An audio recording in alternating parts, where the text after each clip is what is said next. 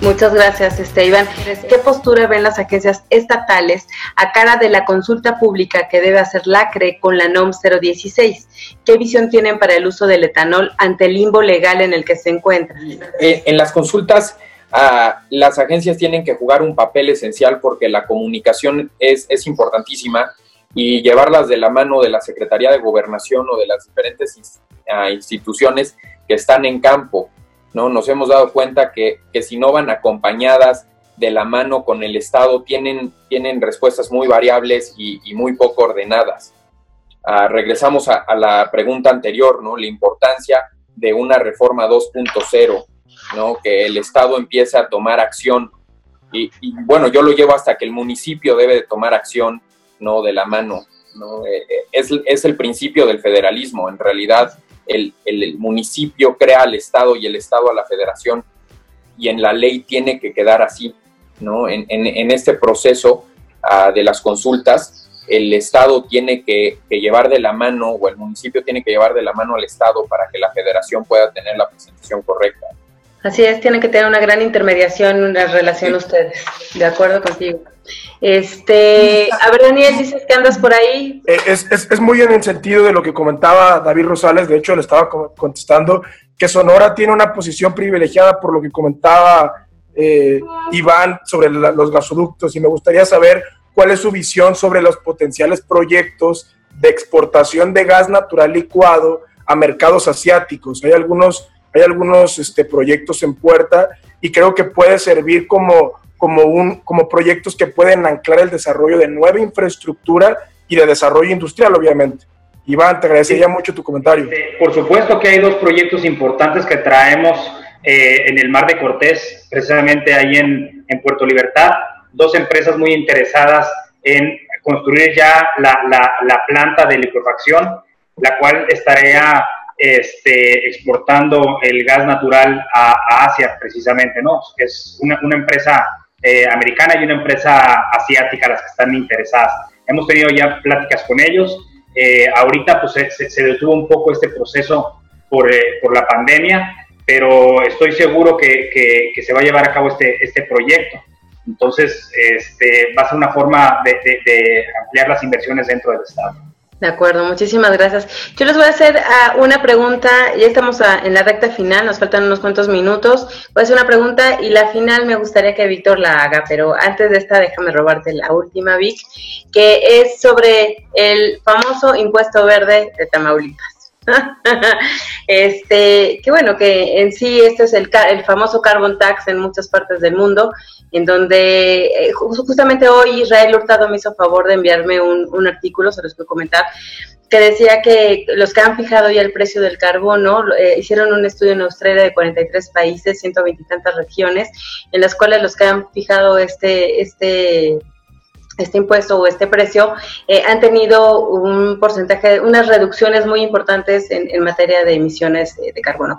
Tanto así que, este, que se ha llegado, que más o menos decía el estudio que el 40% de la reducción ha sido por este tipo de países con, este, con esta taxación.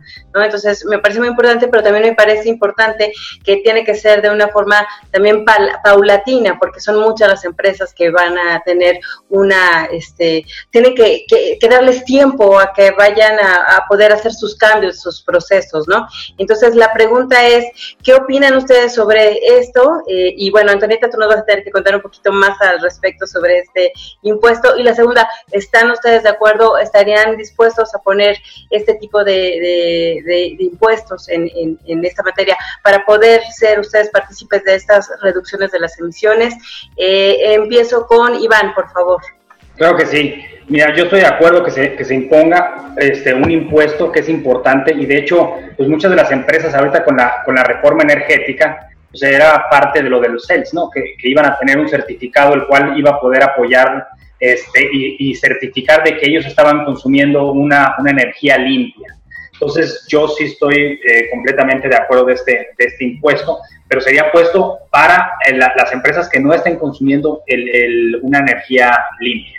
Eh, se debe analizar el caso de, los grados de contaminación y, las regulaciones locales en, tema de, emisiones, pero sí es importante empezar a, digo, esta es una, sería una palanca para acelerar la transición energética, ¿no? Empezar a, limitar estas eh, centrales, una carboeléctrica, una de combustóleo, que, que genera más que eh, contaminantes que una de ciclo combinado, ¿no? Entonces, creo que sería muy, muy positivo, pero lo que comenta Iván, creo que apoyaría más desde los gobiernos locales a que si hablábamos de esta reforma 2.0, que los estados pudieran también imponer sanciones a las empresas, a parques vehiculares inclusive para disminuir o obligar a disminuir la, emisión de, contaminantes a la atmósfera. Sería, sería algo muy fuerte porque estamos acostumbrados a utilizar el coche, ¿no? Pero eh, esto obligaría a, también a innovar como sociedad, ¿no? Este, eso es lo importante. Este, miren, el tema, eh, si estoy de acuerdo a manera personal, no como funcionario de gobierno, porque no, no depende de mí, este, sí estoy de acuerdo obviamente en, un impuesto, pero como han mencionado mis compañeros, de hecho para nosotros ha sido también un ir y venir, hemos estado trabajando con Carbon Trust, hemos estado trabajando con la Secretaría de Desarrollo Sustentable en buscar una estrategia que afecte lo menos y más ahorita, ahorita la, el tema en este momento para el Estado ha sido muy muy complicado la reactivación económica y, imponer un nuevo impuesto este para la industria que es obviamente sería la más afectada pues no es nada fácil entonces creo que sí es parte de una transición, creo que sí es necesario, y como menciona Efraín, también por ejemplo para la parte vehicular, pero también tenemos un reto todavía en, el tema de la movilidad en el estado que tenemos que resolver antes de, eso. Entonces, a manera personal, yo estoy de acuerdo, este, y, y creo que sí es necesario, pero obviamente con un estudio previo este, para, para ver también el, el punto de, afectación, ¿no? Creo que eso es importante mencionar. El impuesto tiene un impacto positivo, pero tienes que analizar cómo está tu estado. Tienes que entender que no puedes implementar un estado si no tienes soluciones o alternativas. Entonces, yo te puedo decir, el día de hoy no estamos preparados, pero se tiene que crear una atmósfera de bienestar alrededor, impulsar a las empresas que por su responsabilidad social, por su justicia, ¿no? Empiecen a tomar políticas así. Y nosotros en el Estado hemos tenido pues una aceptación ah, importante, sobre todo en nuestra área de concreteras, ¿no? A, poderlos a dirigir a que tomen conciencia social sin tener un impuesto. La competitividad del Estado es vital y tenemos que cuidarla mucho, sobre todo hoy en, en, en, una economía que va a tener que demostrar su resiliencia para poder enfrentar los retos. Gracias. Eh, yo coincido, creo que, creo que es importante para poder acelerar esta transición un, impuesto a las emisiones, pero más que, que las emisiones debe ser a, las, a, los daños medioambientales. Y abonando un poco al comentario de Rodrigo, que creo que debe ser un tema gradual. Eh, has dado un acierto al decir que tienes que construir las soluciones antes de poder eh, empezar a tasar y creo que esa es una responsabilidad que nos corresponde a los estados, poder empezar a trabajar con las, sobre todo con las empresas, como bien decía Jorge. Eh, creo que tuvimos un, eh, quienes, conocen un poquito, tuvimos un caso que fue, eh, yo diría, exitoso, que era el impuesto minero, donde las empresas hacían una aportación, pero se veía reflejada directamente en las comunidades. Creo que este tipo de, tributaciones pues tienen que, deben tener un mismo sentido para realmente verse reflejadas eh, en un beneficio para la gente, mm. tanto para la gente de la comunidad, donde están las industrias más contaminantes, como en general mm. para los habitantes del estado al poder gozar de un, medio ambiente más sano. Eh, yo, yo abonaría básicamente eso, decir que, que sí, que es un tema gradual, que debe ser un tema consensuado, que no puede ser eh, impuesto a rajatabla, porque al final del día pues, va a ser contraproducente. Tienes que lograr una responsabilidad por parte de las empresas y también tienes que, lograr que haya que esto se permee en beneficios directos, sino que acabe eh, pagando la nómina nada más, ¿no? Lo que está buscando Tamaulipas es mejorar la calidad de aire y el medio ambiente de su población. No necesitamos más quema teniendo el potencial que tenemos en renovables. Eso lo tenemos muy, muy claro. Las eh, principales empresas contaminantes en el estado son CFE y Pemex, al quemar carbón y combustible. El impuesto verde, eh, como lo han llamado derecho verde, eh, lo que queremos es que los recursos permitan financiar las políticas y programas de adaptación al cambio climático y la, mitigación de emisiones y compuestos efecto invernadero. Ese es el principal objetivo del derecho. Bueno, este, muchas gracias. Antes que nada, de nuevo agradecerle su presencia, este, el atrevimiento de estar aquí, porque algunas veces, eh, hace un rato cuando platicaba con Abril, me decía, les mando el, el, cuestionario, ella estaba temerosa de que las preguntas los hicieran sentir incómodos, sin embargo, este, es, es, es algo muy válido. Este, y, que me y le quema. dije, no, pero es, era, algo muy válido y creo que, creo que se vale. Y, este, y pues es normal, eh, no se mandan solos ustedes y, este, y en algún momento podrían estar pisando callos que, que podrían ser muy incómodos. Pero bueno, dicho eso, yo tengo eh, dos preguntas, este, son totalmente distintas. Una es un reto más bien y la otra es una pregunta. La primera es, el espacio que le han dado a la mujer dentro de sus agencias, oficinas, lo que sea. Quisiera saber la trascendencia del el trabajo de la mujer en, sus oficinas. Y la segunda es, ustedes son por un día presidentes de la República, por un día y tienen poderes plenipotenciarios para hacer una sola cosa que saben que en el momento en el que digan ustedes se, se va a hacer resultado. ¿Qué harían? En materia energética o de transición energética, en, pero bueno, en, el sector energético, ¿qué harían? Una sola acción que ustedes quisieran hacer que, que sucediera ya. Entonces son la, la, la, pregunta y el reto.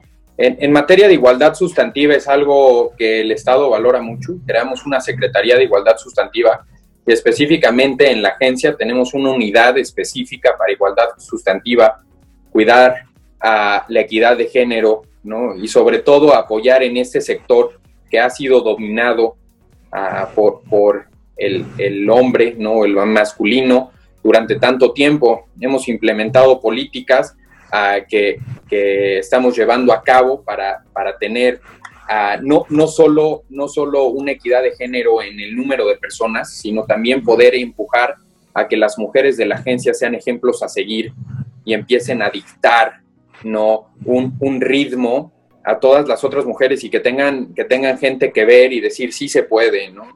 Asimismo, estamos haciendo una política pública y un programa de becas para mujeres en ingenierías eléctricas, petroquímicas. Tenemos que, que, poder apoyar y dar un incentivo a que digan, ¿saben qué? Sí, no, me gusta y quiero. Y, y el Estado las va a apoyar y las va a apoyar a, para que logren esto y, el sector pueda tener también la contribución. Si fuera el presidente de México, en un día, una, volvería una refinería de hidrógeno, ¿no? Me aventaría un proyecto híbrido padrísimo de, de hidrógeno verde. Me, me fascinaría poder ser un pionero en eso y llevar, cambiaría la política pública y volvería a que todo el transporte público del país se tenga que cambiar a gas natural, ya es económicamente viable, ya es tecnológicamente viable y podría ser uh, un, un, proyecto esencial, no solo combatiendo el cambio climático, también el huachipol y los problemas que vivimos hoy, ¿no? Tendría una política pública, ¿no? De cuidado al medio ambiente, ¿no? Y, y sobre todo a, a, regresar a nuestros bosques. ¿no? Tenemos que cuidar los bosques y nuestras reservas naturales Uh, cambiaría la NOM 083, creo que es, es, una NOM que tiene buenos principios, pero no se ejecuta. Uh -huh. Le quitaría esa regulación a los municipios y se la pondría a los estados con penalizaciones y volvería que, que no fuera un, un uh, negocio político, que sea un negocio competitivo. Hoy tenemos un, un gran reto ah, para enfrentar nuestro waste Uh, la, la, basura en México es terrible, tenemos uh, basureros a cielo abierto como si viviéramos uh, en, en, 1500. Y después tendría sobre todo una política de educación. No podemos exigir sin antes educar, ¿no? Lo podemos ver históricamente. Nada que se impone funciona. Ninguna prohibición ha dado resultados. ¿no? Lo, lo, puedes ver con el alcohol, con las drogas, con las políticas. Mientras haya uh, una, una, una demanda, va a haber un suministro. Entonces cambiaría eso. Tendría un programa de educación uh, que arraigue ¿no? los principios que, que, una vez tuvo este gran México y los regresaría. los principios de sentirnos comunidad, de sentirnos orgullosos, de poder decir, ah, soy mexicano y que lo digas con gran orgullo y, con, un, con, un, con una visión muy, muy agradable de, de, orgullo, ¿no? Es lo que haría el día de presidente. Pues yo, bueno, en el tema de las mujeres, la verdad es que la comisión está conformada, yo creo que un 60% por mujeres. Entonces, en, niveles directivos, y bueno, siempre ahorita a cargo de la comisión, la verdad que se nos ha dado, se nos ha dado bastante. entonces, muchos de ustedes conocen a, a Rosy, a Fernanda, a Kenia, que son parte del equipo directivo. Entonces, en no tenemos nada que comentar. La igualdad de género está presente. En el tema de si fuera un día presidente de la República, me encantó la pregunta. ¿Qué haría? Eh, un mercado eléctrico más barato para el consumidor residencial y para atraer inversión productiva basada en un mayor porcentaje de energías renovables. Eh, si fuera un día presidente, eh, nos pondría a trabajar a todos porque eh, me gustaría analizar todas las líneas de transmisión que hacen falta para desahogar toda esa energía renovable con que tenemos la capacidad de hacerlo. Eh, me al puesto a Hacienda para que me lo diera. Eh, eh, me iría a CFE, no, no, no, creo que me enfocaría en eso básicamente. Todo el día, ¿qué haría desde las 6 de la mañana? ¿A quién llamaría a todo eh, líneas de transmisión? Me encanta la idea y poder bajar, trabajar con renovables y poder trabajar en, en bajar el, consumo, el precio del consumo. me ganó Antonieta. La verdad que, que yo también me enfocaría. Ese día, un día como presidente, te hablo inmediatamente. Pero se dejaría un decreto que no se pudiera mover en líneas de transmisión. bueno, pues realmente Sonora, empezando por nuestra gobernadora, ¿no? Siempre este, dentro del gobierno tenemos más del, del 60% de mujeres nosotros como Comisión de Energía eh, llevamos el tema del diplomado en género de, en energías renovables, el cual fue este, precedido por una organización internacional.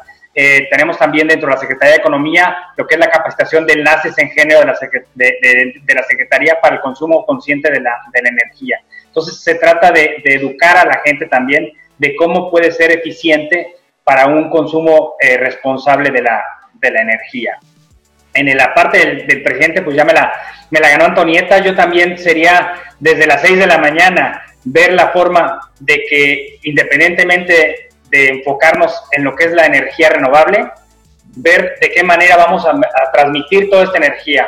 Eh, uno de los principales problemas que tiene Sonora ahorita es que tenemos demasiada producción, pero no tenemos la forma de liberar esta, esta energía.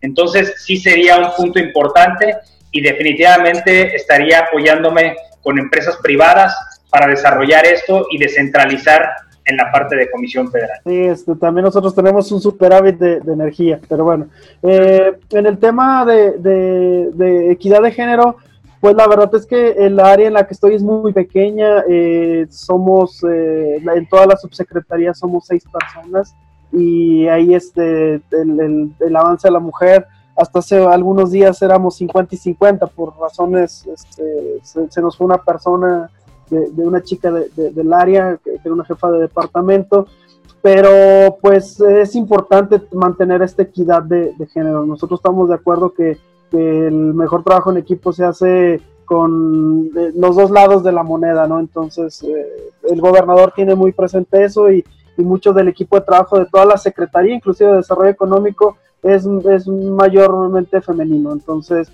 eh, pues ahí tenemos dominación en esa parte y crecimiento. Entonces, este, por ese lado, eh, no, no, este, no tendría ningún este, detalle que comentar. Por la parte de, si fuera presidente, igual que Antonieta, igual que, que Iván, el tema de, transmisión es importante para nosotros. Igual nosotros somos un estado que tenemos un superávit de energía y eh, pues, serviría mucho para estados que, no, que no la tienen, ¿no? A mí me gustaría hacer una variante este, en, el decreto que, esto también impactaría mucho y lo mencionó, me parece Iván, este, la, parte de, electromovilidad. sería que toda la infraestructura eléctrica eh, fuera destinada para impulsar un sector de electromovilidad. Este, y esto le daría mucha pertinencia a las renovables, sobre todo impulsar el tema de almacenamiento, utilizar almacenamientos físicos como las presas o eh, mecánicos, etcétera, ¿no? Entonces, esto ayudaría mucho a, a, mantener este criterio de confiabilidad que se busca en una red eléctrica, ¿no? Impulsar las microredes sería esencial para hacer llegar la energía eléctrica a las comunidades que no la tienen y que el costo es altísimo para dar bienestar y, desarrollo social a las comunidades que no tienen acceso a la energía y creo que eso sería mi, trabajo incansable en esa, en esa área. Gracias, Efraín. Dos temas fundamentales también para la transición, las microredes y la parte del almacenamiento que no lo hemos tocado casi en este, en este panel. Jorge. En el tema de, de la cuestión de género, bueno, ya lo había comentado, de hecho todo mi equipo son mujeres, tengo cuatro mujeres en el equipo, que me han causado dolores de cabeza, pero también muchos beneficios. Oye, este, somos muy eficientes. Son muy eficientes, pero luego también se me pelean a veces. Este, pero no, la verdad es que tengo muy muy buen equipo, este, estoy muy muy agradecido con el, con el equipo que tengo y, mucho de lo que he buscado ha sido pues impulsarlas, ¿no? Que, que, ellas también sean parte, que ellas también este, figuren y, y eso sí es bien importante que, que pues puedan ser parte de, de, la transición y de todo el trabajo que, que se hace en la, en la dirección. Y, y, también, bueno, hemos impulsado mucho la parte de las mujeres en, el sector, como les comentaba, la parte de la jornada que hicimos el año pasado. Este, eso la verdad que fue un, un gran proyecto que ellas impulsaron, ellas mismas lo trabajaron, ellas lo impulsaron. Ahora sí que se los dejé en sus manos y, fue un muy, muy buen proyecto y iba muy enfocado en, las estudiantes mujeres y, bueno, ya también en las que, están trabajando en, conocer y, pues dar a entender un poco de también lo, lo, lo que han hecho y dónde están paradas y, pues compartir el ejemplo, ¿no? Creo que eso es bien importante. Y en la parte de ser presidente por un día, pues, no sé qué, me volvería loco porque quisiera hacer demasiadas cosas. Este, pero mucho, mucho ya lo comentaron. Este, yo creo mucho que necesitamos la modernización y la digitalización de, la red. Eso es, haz de cuenta que yo cuando hemos ido a otros países que nos ha tocado visitar, veo ese tipo de temas y aquí lo veo muy lejano, entonces eso creo que, es bien, bien importante. La parte también que menciona Efraín de, de microredes, de Smart Grid, también eh, este, hay que impulsarlo mucho más porque puede ser una manera de, quitarle, este, ahora sí que tensiona a la red y que no se ha impulsado tanto en el país. Y una última, y creo que sí es bien importante, ya la mencionó Rodrigo, la parte de la educación financiera sustentable, ¿no? Eso es muy, muy importante, el, que entiendan aquí la parte de, las finanzas, el que entiendan la parte de ser sustentable. Muchas empresas no entienden que poner un proyecto solar lo ven como un gasto en vez de una inversión. Entonces, viene desde, desde más atrás el, el hacer esa conciencia y, y, creo que es bien importante impulsarlo también desde, pues desde los jóvenes, ¿no? Que conozcan, que, que, no se dejen llevar por lo que dicen, sino que lo conozcan y lo entiendan desde, desde pequeños, ¿no? Creo que eso es, eso es básico y ahí es donde, donde yo me iría. Ojalá me alcance el tiempo en un día. En el primer punto, en el tema de, espacio para las mujeres, nosotros sí estamos 50-50 en la agencia.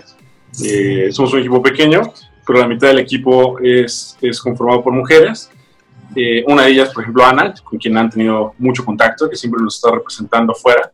Eh, y lo que hemos platicado, de hecho, está en nuestro programa de desarrollo, es que también que estamos buscando impulsar un esquema de becas. Yo soy un convencido de que la paridad de género se va a alcanzar cuando realmente se le den las herramientas a las mujeres para poder ocupar las posiciones que, que, que merecen y que, queremos que ocupen. Eh, y esto solamente se puede alcanzar a través de, un impulso real a la educación. Entonces, eh, estamos muy conscientes, como se había dicho, de que el sector de la energía es un sector dominado predominantemente por hombres, eh, pero no tiene por qué seguir siendo así. Pero nosotros no estamos viendo solamente el tema de, las mujeres. No, no, nos esperamos a ser presidentes y empezamos a trabajar un programa que se llama Jóvenes Embajadores de las Renovables donde estamos eh, identificando pequeños, eh, pues, pequeños de niños, me refiero a niños, niñas, de educación primaria, secundaria, cuando mucho, que tienen esta inquietud por las energías renovables.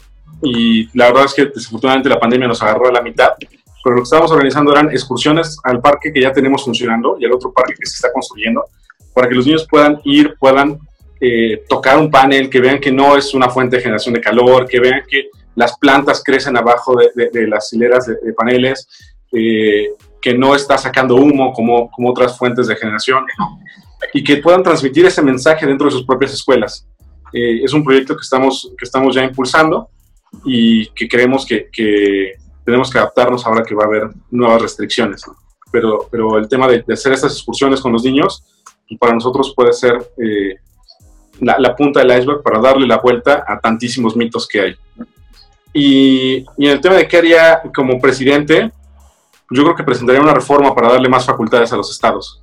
Eso. Esa sería esa podría ser la, la, acción principal y creo que desencadenaría un montón de, de, otros de otros beneficios y otros impactos. De acuerdísimo, pues felicidades Daniel por esa iniciativa. Este, pues les agradezco, la verdad es que les agradezco porque este ha sido uno de los, creo que de los Open Mix más largos que hemos tenido. Este, pero pues todas las preguntas, toda la gente muy interesada. Eh, gracias a todos ustedes por participar con nosotros. Muchas ideas, muchos retos. Este, en nosotros como WeTweet, si se aparecen los que andan todavía por ahí, porque hay unos que han estado trabajando y otros que no tienen conexión, eh, cuentan con, con, apoyos, con amigos, como somos eh, el colectivo de WeTweet Energy, para todo lo que a ustedes eh, se les ofrezca y podamos participar de esta manera para poder seguir desarrollando y creciendo juntos en este país y, en, y a una industria que todos amamos mucho, que es la industria energética. Muchas gracias a todos. No, pues muchas gracias a ustedes. Gracias a ustedes. Muchas gracias. Gracias. Muchas gracias. Gracias a todos. Muy bien y muy Muchas gracias, de verdad agradezco como parte del equipo que hayan aceptado la invitación y la nutritiva también eh, participación que hubo por parte de la audiencia. En especial a ustedes, gracias por acompañarnos en esta edición. Gracias. Gracias a todos y gracias a todos los que se quedaron y nos acompañaron. Gracias a todos. Nos vemos el día de mañana. Muchas gracias por ver nuestro episodio. Síguenos en arroba MX para más información. También puedes ver nuestro programa en formato de video en YouTube. Links en la descripción del episodio. Gracias y hasta la próxima. WeTweet Energy MX.